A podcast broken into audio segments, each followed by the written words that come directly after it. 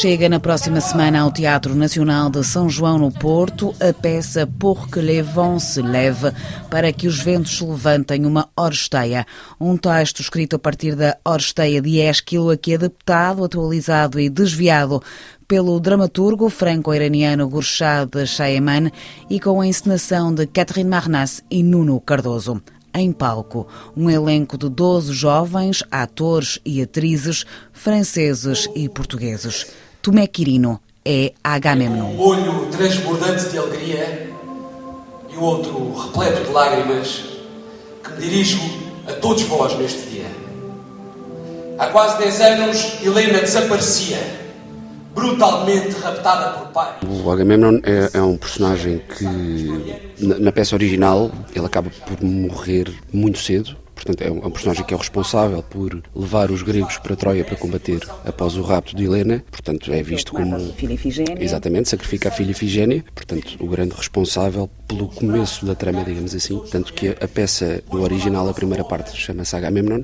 E pronto, é visto como um, um, um genocidário mas esta não é a peça original. Esta não é a peça original, sim. Aqui acaba por ganhar mais destaque este personagem, mais destaque no sentido em que assim que chega, assim que regressa, não morre imediatamente, portanto ainda tem aqui, portanto esta leitura do Gorrechado permite a que talvez se conheça um bocadinho mais da dimensão deste personagem, embora tenha, tenha sido e, e continua a ser um grande desafio para mim a fazer este personagem. Para por ter-se descolar do, do, do original, é isso? Não, não, não por isso. Então. Por ser um personagem que congrega muitas características daquilo que é muito comum, digamos assim, muito estereotipado uh, destes personagens uh, muito agressivos.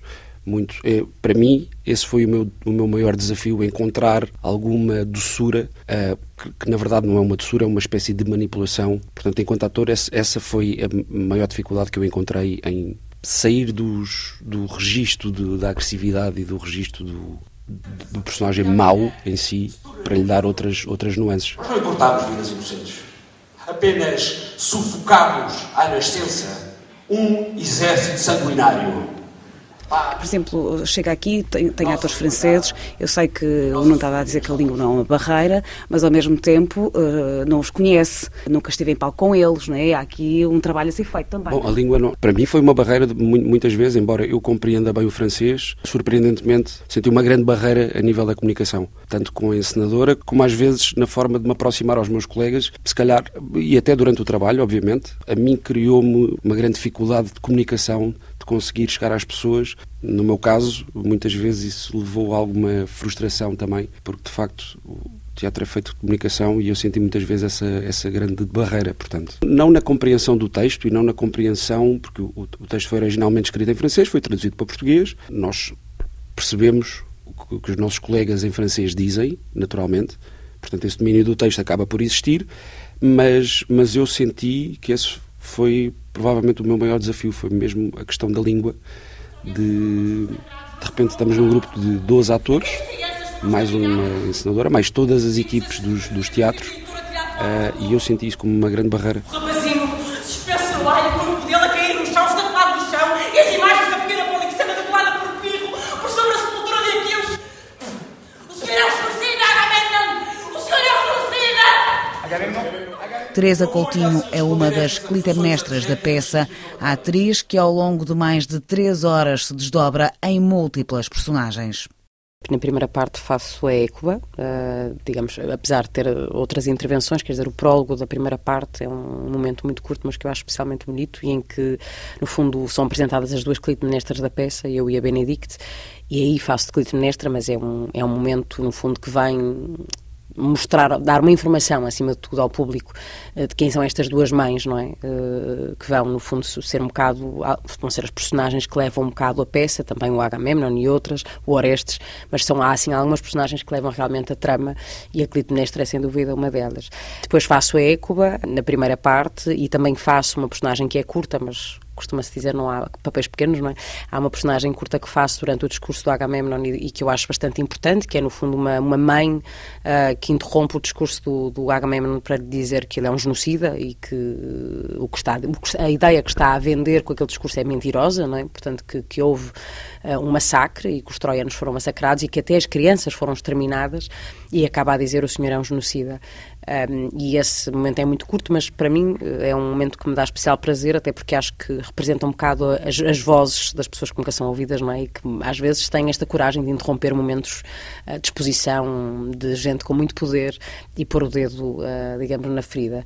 Na segunda parte, realmente faço a Clitemnestra. O que é que isto quer dizer? Quer dizer que a Benedict leva a trama da Clitemnestra até o momento em que mata o Agamemnon e eu pego na trama aí. Uh, faço o encontro com o filho, com o Orestes, que entretanto já foi convencido pela sua irmã, pela Eletra, também filha da Clitemnestra, a um, matar a mãe e a vingar o pai, portanto eu faço esse encontro com o Orestes e o discurso político dela, porque ela entretanto tornou-se numa chefe de Estado.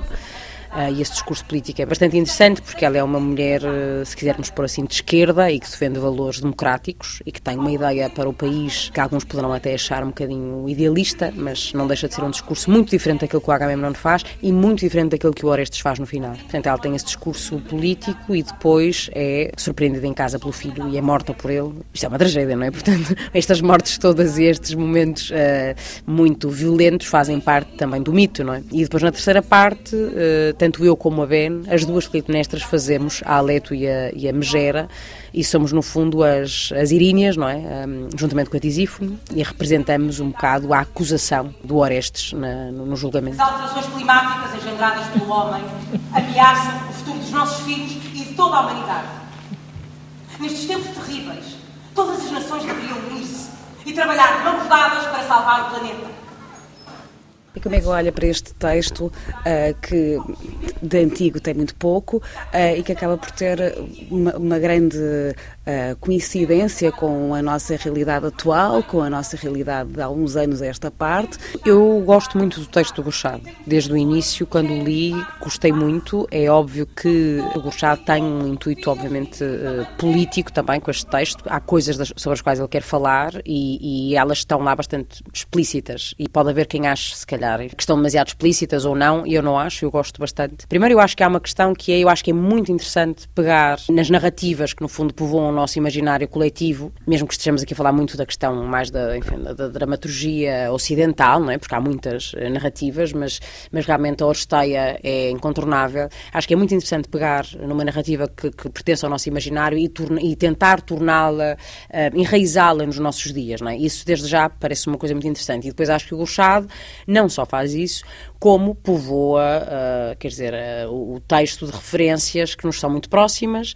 Isto que ele faz, por exemplo, com os políticos da peça, eu acho que é muitíssimo interessante, porque são discursos que nós já ouvimos. O discurso do Orestes, no final, é um discurso que podemos associar a pessoas que estão a querer ascender ao poder, não é? E que é assustador.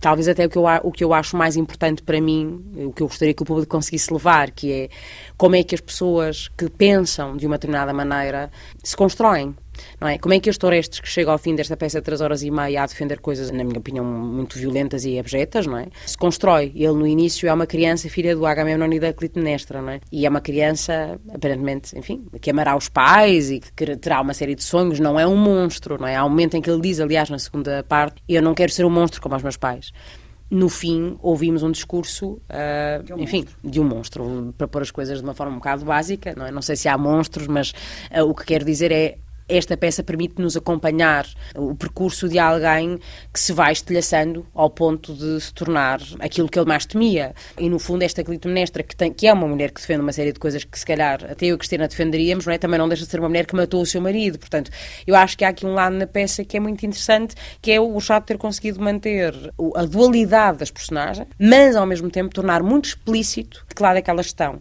seja, não, não deixamos de ter pessoas que estão do lado de uma série de valores e outras que estão contra eles, mas também não podemos falar de monstros, porque ao mesmo tempo vemos-los crescer. E isso cria uma empatia. Mesmo que no fim fiquemos horrorizados e pensemos, meu Deus, este homem está a fazer este discurso horrendo, tem que ser calado, não é? A peça Por que Levon se leva para que os ventos levantem uma oresteia estreou a 4 de outubro no Teatro Nacional de Bordeus, Aquitânia, e chega na próxima semana, a 20 de outubro, ao Teatro Nacional de São João, no Porto, onde ficará até ao dia 6 de novembro. Meu pai sacrificou a carne da sua carne. E agora? que as irinhas se acalmaram. Posso proclamar o meu gesto em pleno dia. Sim, como digno filho de Agamemnon, apontei uma arma contra o meu próprio sangue. Ensanguentei o colo que me trouxe ao mundo para salvar o mundo da ruína que seguramente seria certa.